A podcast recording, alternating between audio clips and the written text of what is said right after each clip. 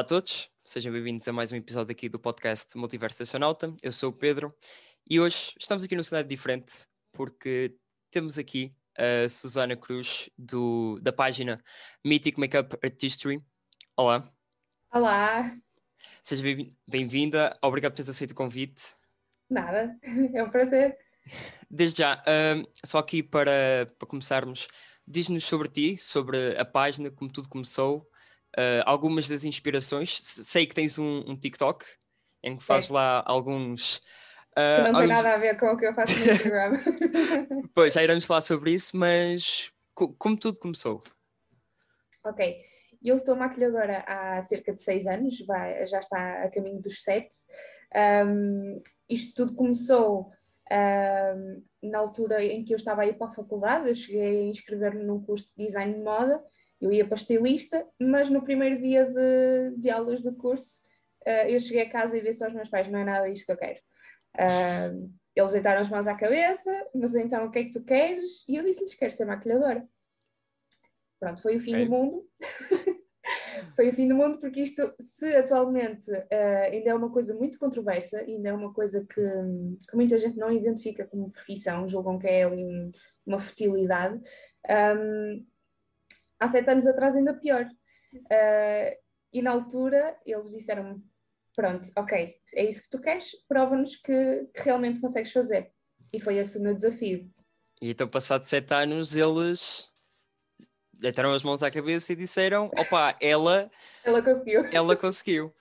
Não, já, já há algum tempo que se aperceberam disso, apesar de só agora é que eu estou a começar a ter mais visibilidade, mas, mas há algum tempo que se aperceberam uh, principalmente por causa do que eu faço no Instagram, porque na altura em que eu, em que eu comecei, eu tirei primeiro o curso da parte beauty, e só que aquilo não me dava, não me dava pica nenhuma, não me dava adrenalina nenhuma, e eu, caraças, não, eu gosto disto, mas tem de haver aqui qualquer coisa que me, que me dê adrenalina.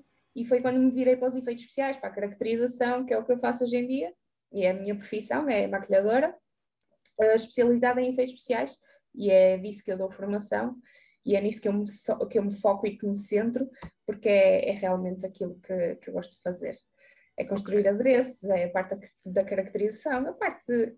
Há muita gente que chama isto a parte feia da maquilhagem, mas eu, eu discordo completamente. Eu acho que é a parte mais bonita da maquilhagem.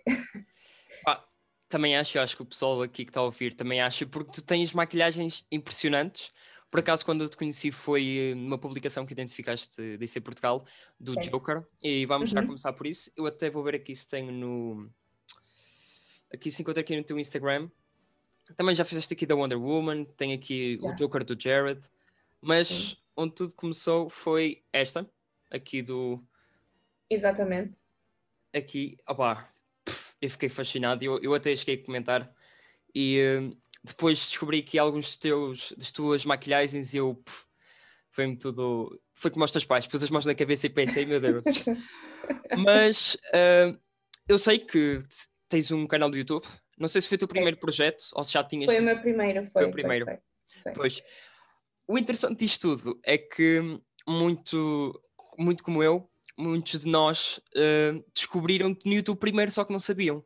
Porque Exatamente. fizeste alguns vídeos do Omegle, a mostrar, o pessoal viu, uh, as reações foram virais, Twitter e isso. Sim. E uh, quando é que te apercebeste que, a partir do momento que começaste a fazer vídeos para o YouTube e começou, começaram a ser partilhados os teus vídeos, qual foi o momento em que tu pensaste, ok, vamos arriscar nisto, vamos fazer um all-in nisto? Olha, foi a partir do momento em que eu publiquei o vídeo do I'm Blue, que foi o, o vídeo que explodiu na altura, e é o, se não me engano é o que tem mais views. Um, a partir do momento em que aquilo chegou às mil visualizações, o canal uh, passou de, de muito poucas, muita, ou seja, muito pouca movimentação para uma drástica diferença, para muito tráfego entrar. E eu comecei-me a perceber, ok, se calhar, se calhar está a começar a, a pegar, está a começar a tomar outras proporções, e, e foi, foi a partir daí que comecei a, a perceber da dimensão das coisas. E isto foi em que ano, mais ou menos? Ui, uh, 2015, 2017, foi por aí, foi por aí. Ok, então passados estes anos, deste o all-in, arriscaste tudo e estás agora no TikTok com mais de 100 mil seguidores, certo? É verdade, sim. É verdade. Apesar de ser outra coisa também muito diferente. Sim, mas também incluís maquilhagem. E ia falar nisso no TikTok, como é que tudo começou isto do. Agora, o pessoal que está a ouvir pode, pode ficar assim, oh meu Deus, mas como é que tudo começou com o, o Diário de um Gona? Oh irmão, e não era mais fácil ligar para mim a desmarcar o serviço? Ou eu estou aqui de pernas abertas para toda a gente? Hum, eu já me estou a enervar. Quando apanhar aquele gajo na rua, vou-lhe espetar com o telemóvel na tromba. Pode ser que aprenda a ligar para as pessoas. Ok. Olha, isto e associando à parte do YouTube, o YouTube na altura era a minha escapatória, entre aspas, da seriedade da profissão de maquilhadora. Uh, apesar de que ser maquilhador não é uma coisa que não é igual a um, a um trabalho de escritório, não tens de estar ali uh, a seguir regras, um, mas eu gosto de ser levada a sério no que faço. Uh, e o YouTube começou por ser uma escapatória para, mesmo para a galhofa, para a brincadeira, um, e, e, pronto, era onde eu me divertia na altura. E atualmente, uh, como eu altura, deixei de fazer o YouTube, entretanto, atualmente passou a ser o TikTok e eu tinha aquele preconceito típico do TikTok, que toda a gente diz que é isto é para miúdos, isto é para dançar, uh, mas quando entrei aconteceu o mesmo que a toda a gente, não consegui largar. E uh, comecei-me a perceber que aquilo realmente até servia como ferramenta para, para ajudar a crescer uh, a nível de exposição. Um, e também aquilo ajuda muito muitas marcas e muitos, muitos criadores uhum. diferentes de conteúdo. Um, e foi a partir daí que eu comecei a perceber-me, ok, isto aqui também serve como uma porta para, para chegar lá fora. E comecei a publicar maquilhagens, só que uh, lá está, a arte no TikTok também não é uma coisa que tenha muitas views. E, e eu lembro-me que estava estagnada nesse aspecto também. Além de estar estagnada no Instagram, tentei pelo TikTok e também ficou estagnado, porque lá está quem já está no topo demorou muito a lá chegar e quem está uhum. a tentar chegar ao topo também uh, demora muito. E eu sou muito impaciente. E eu pensei, não, eu tenho de arranjar uh, outra forma de trazer tráfego às coisas que eu faço. Uh, e foi assim que comecei. Comecei a fazer duetos a reagir a, a vídeos absurdos, de, de, já nem sei se foi de comida, foi de muita coisa. E eu tenho outro problema que é eu canso-me de estar sempre a fazer mesmo, o mesmo conteúdo durante muito tempo seja, hum. eu estou a hum. fazer o conteúdo já me estou a cansar dele. Uh, e tive de, de, arranjar outra opção para continuar a fazer os duetos, mas de uma forma uh, divertida e que, que atraísse uh, igualmente pessoas. Apesar de que no início, com os vídeos de reação ao, ao, às comidas e não sei o quê, também já comecei a ter algum tráfego na conta e comecei a crescer muito rápido. Um, e foi assim que surgiu o Guna. E eu pensei, o que é que eu posso fazer aqui de forma a que seja engraçado, ridículo, porque o ridículo é que traz um, visualizações. Uh, e foi assim que nasceu o Luna. E eu pensei, que personagem é que podia encaixar aqui uh, que fosse engraçado o suficiente e ridículo o suficiente para, para, para resultar? E lembrei-me, porque não, os personagens que eu assistia durante a minha infância barra adolescência, a, a crescer na escola que eram esses. Então este Guna tem uma inspiração em algum personagem de, da tua infância?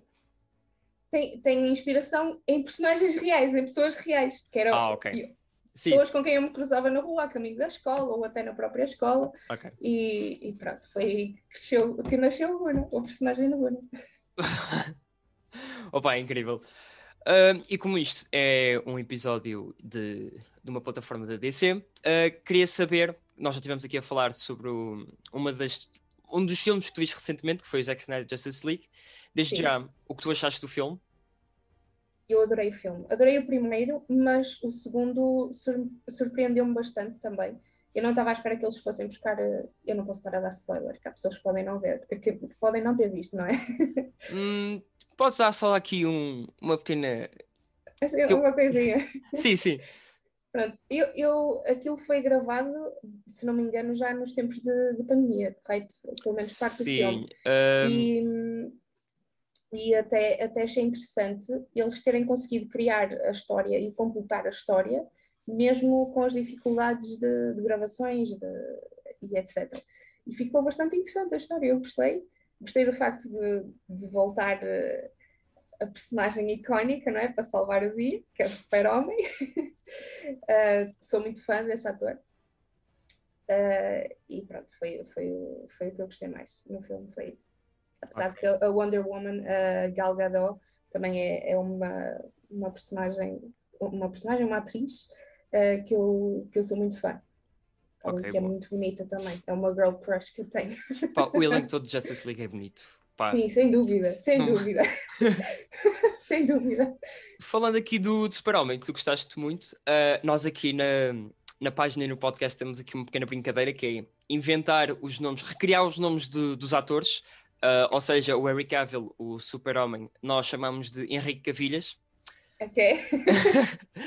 então, o, tu gostavas de ver mais sobre o Super-Homem em futuros filmes? Gostava, sem dúvida. E com este ator em específico, que eu acho que ele tem mesmo.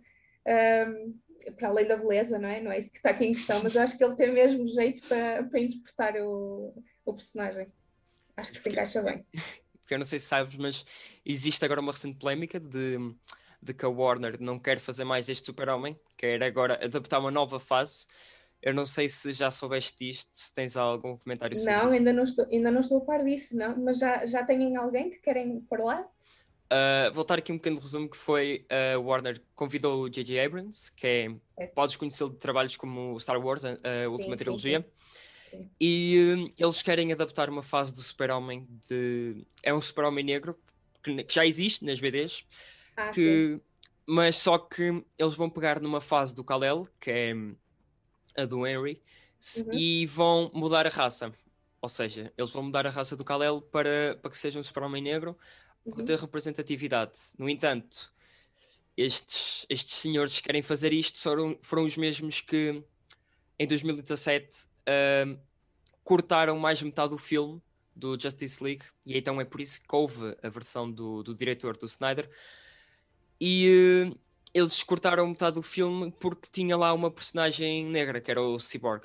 Cortaram. Sim, e como viste, eu não sei se conseguiste ver uma comparação de 2017 Sim. para de agora.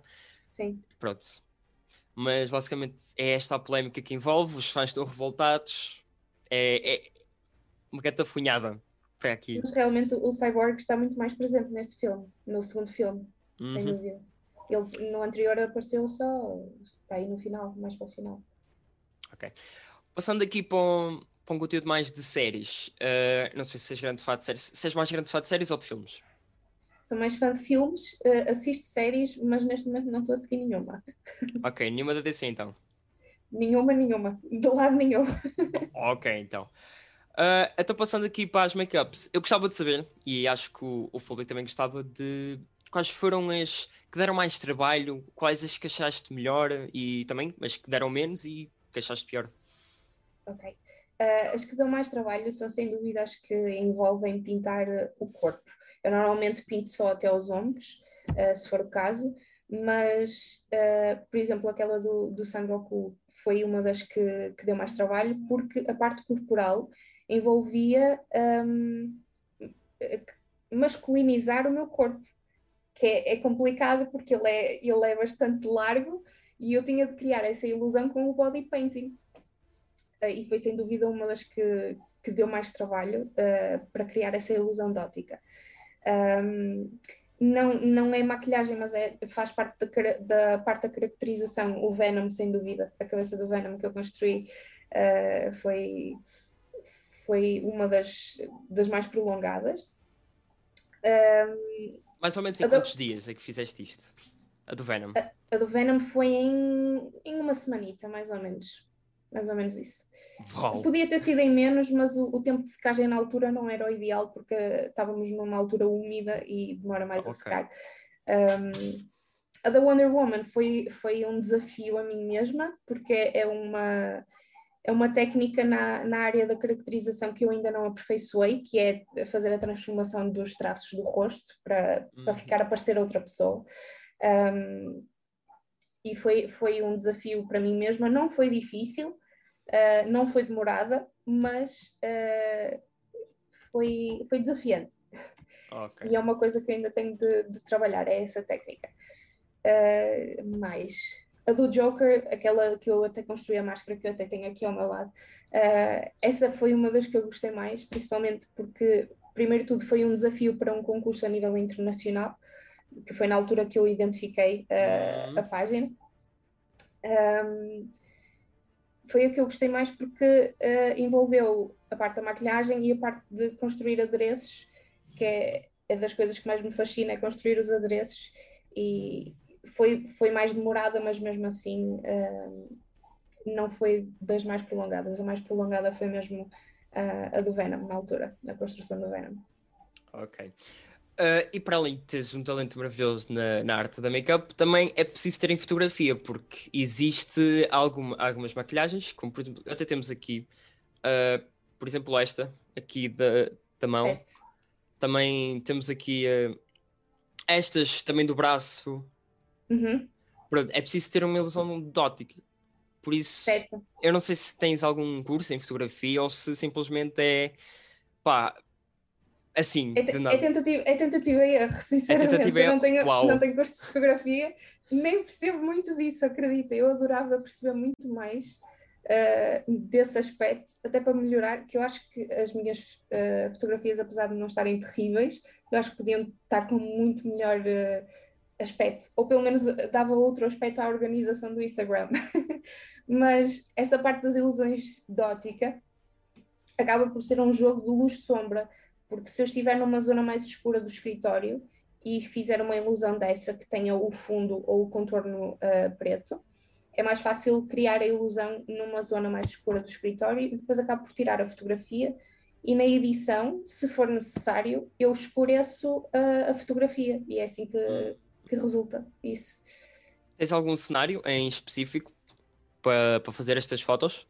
Uh, não exatamente, tenho a parede branca ou então uh, se precisar de, de uma zona mais escura, monto o, o cenário de fotografia, que isso eu tenho, eu tenho os planos e tenho os panos, uh, e se for preciso monto o pano preto e, e fotografo, fotografo lá. Ok. Ah, no início do episódio tu falaste que estás há, há mais de 7 anos a fazer make-up. Ahm, algum, já fizeste alguma make-up internacionalmente? Estás com alguma agência?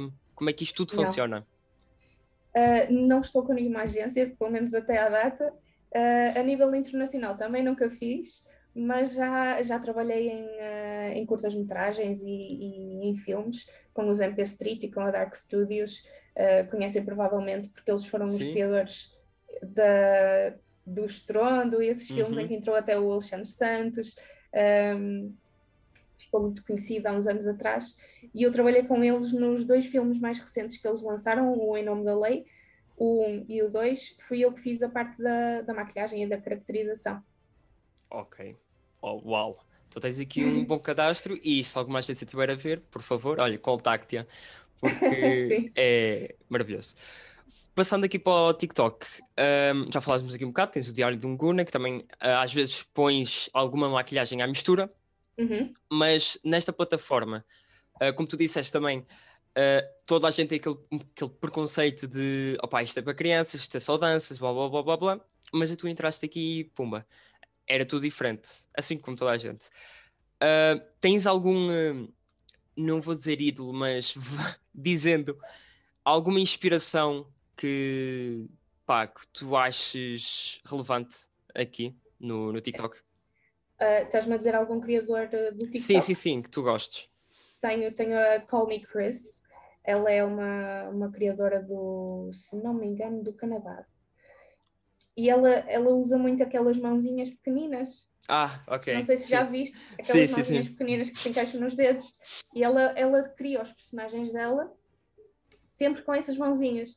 E é uma das criadoras que eu mais gosto, ah, porque nota-se que realmente é genuína naquilo que faz. ah, e não tenta forçar conteúdo. Isso para mim é muito importante também, até porque eu no início, quando estava a crescer a conta, um, uma coisa que eu dizia sempre aos meus seguidores nos diretos que fazia era eu neste momento coloco vídeos todos os dias, colocava na altura entre, entre 3 a 5 vídeos por dia, uh, mas pelo menos um dia da semana eu vou querer tirar para mim, para descans- descansar das redes sociais, para, Ok. para descansar o psicológico, para, para ajudar no processo criativo depois uh, para o restante. Uh, atualmente já não publico todos os dias, também porque a agenda é diferente neste momento, mas um, é uma coisa que para mim é muito importante é não forçar conteúdo, porque depois acaba por se notar. Uhum. Um, e eu acabo por me inspirar muito nela, porque uh, os personagens dela são, são bastante caricatos, apesar de que o formato dela é diferente, ela faz mesmo sketches, e eu simplesmente encontro um vídeo que dê para fazer dueto e monto a minha parte de cima e pronto, E, acabo ok. por uh, falar. Pá, é compreensível. Ainda bem que tens esse método de criar conteúdo, porque o que, o que não falta aqui na, no YouTube e no TikTok são vídeos feitos à pressa, só para ganhar visualiza- visualizações. Exatamente. E ainda bem que fazes esse tipo de, de conteúdo e essa exigência contigo, contigo mesmo de ok, vamos para um dia, vamos refletir o que é que temos para fazer amanhã. Eh, e é isto que eu quero te perguntar: como é que, como é, que é esta construção criativa? Quanto tempo, mais demo- quanto tempo mais ou menos demora? O que é que, o que, é que exige? Ok. Uh, digo-te sinceramente, de mim não exige nada, porque flui tudo muito bem. E eu simplesmente uh, preocupo-me em, em reunir vídeos que, que eu perceba que dê para fazer o dueto. É essa a única parte que eu, que eu, hum, que eu faço previamente, que é para depois chegar ao momento, começar a, fazer, a gravar, a fazer os vídeos. Atualmente eu até, um, quando é para gravar, é só chegar ao TikTok, começar a, primeiro gravo as respostas às perguntas de, das, das pessoas que me mandam um, e depois então gravo o vídeo e se houver bloopers eu guardo os bloopers e construo a parte do vídeo dos bloopers que, que o pessoal também adora um, e funciona assim, mas é tudo imediato eu não trabalho texto nenhum eu não, não, Tudo no improviso, então. é tudo no, no improviso eu estou no momento e eu penso o que é que seria ridículo nesta situação vai sempre dar a isso, percebes? E depois no momento é o que sair. Grande talento, então. Obrigada. Uh, então, com isto, conseguiste chegar aos 100 mil. Muitos parabéns novamente. E Obrigada. uh, eu não sei, só aqui para acabar, se tens alguma maquilhagem, alguma em mente da DC para o, para o futuro? Ou se estás a pensar? Eu gostava muito de fazer o. Como fiz o Venom, gostava de fazer o Cyborg, por exemplo. Hum, uh, ok. Com o olho, com a luz Uhum. do olho vermelho. Uh, gostava muito de fazer isso, assim como eu já tenho pré-estabelecido alguns personagens para fazer, que eu volta e meia no Instagram faço um questionário, que personagens é que vocês gostavam que eu fizesse ou que construísse, e uh, os últimos que me deram foram bastante interessantes, e um, um deles que eu já tinha estabelecido há muito tempo, mas que também me mencionaram, foi a cabeça do Alien, uh, dos Hum. filmes do Alien, Uh, é uma das que eu quero fazer com aquela boquinha pequenina a sair para fora. Uh, e também gostava muito de fazer cyborg, por causa da- do olho. Pá, isso é muito fixe. Fogo. Eu acho que ia ficar interessante. Então pronto, pessoal, olha, se quiserem alguma, alguma maquilhagem, passem aqui no, no Instagram da, da Susana e hum, opá, obrigado. Foi aqui um Obrigada episódio eu. curto para, para começar este, este novo este novo cenário de, de entrevistas com as pessoas relacionadas com a DCM. Muito obrigado. Uh, Obrigada. Vou deixar aqui um pequeno uh, momento publicitário para partilhar as tuas redes sociais e o teu trabalho. Ok. Uh, se quiserem seguir, se quiserem acompanhar o meu trabalho, é Mythic Makeup Artistry em todas as plataformas. Basta escreverem M-Y-T-H-I-C e deve aparecer-vos, que normalmente eu já estou no topo das pesquisas. Posso me gabar disso. Epá, muito obrigado mais uma vez. Uh, pessoal aqui do, do Spotify, do Anchor, do Apple Podcast, em tudo que está a ouvir, muito obrigado por terem ouvido e muito obrigado por estarem a acompanhar aqui o trabalho. Passem aqui no- também no trabalho da, da Mythic e é isso. Um forte abraço e tchau.